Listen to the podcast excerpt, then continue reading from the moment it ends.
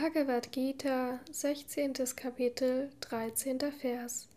Das habe ich heute verdient, diesen Wunsch werde ich mir erfüllen.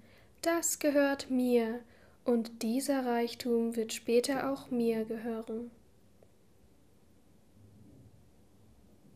Kommentar Swami Shivananda Ich werde alles erwerben können, was die Welt besitzt. Dann werde ich der Herr des Reichtums sein. Niemand auf dieser Erde wird mir gleich sein.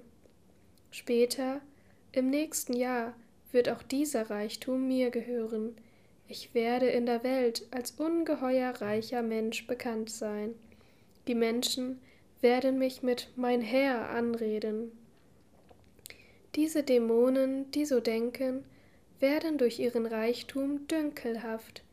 Ihre Köpfe sind von Stolz geschwellt. Sie halten jeden anderen für so wertlos wie Stroh.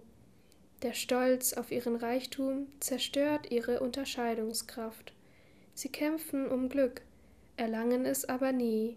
Sie sind in den Fängen der Maya verstrickt. Sie sind hier und später mit Sünde und Elend vermählt.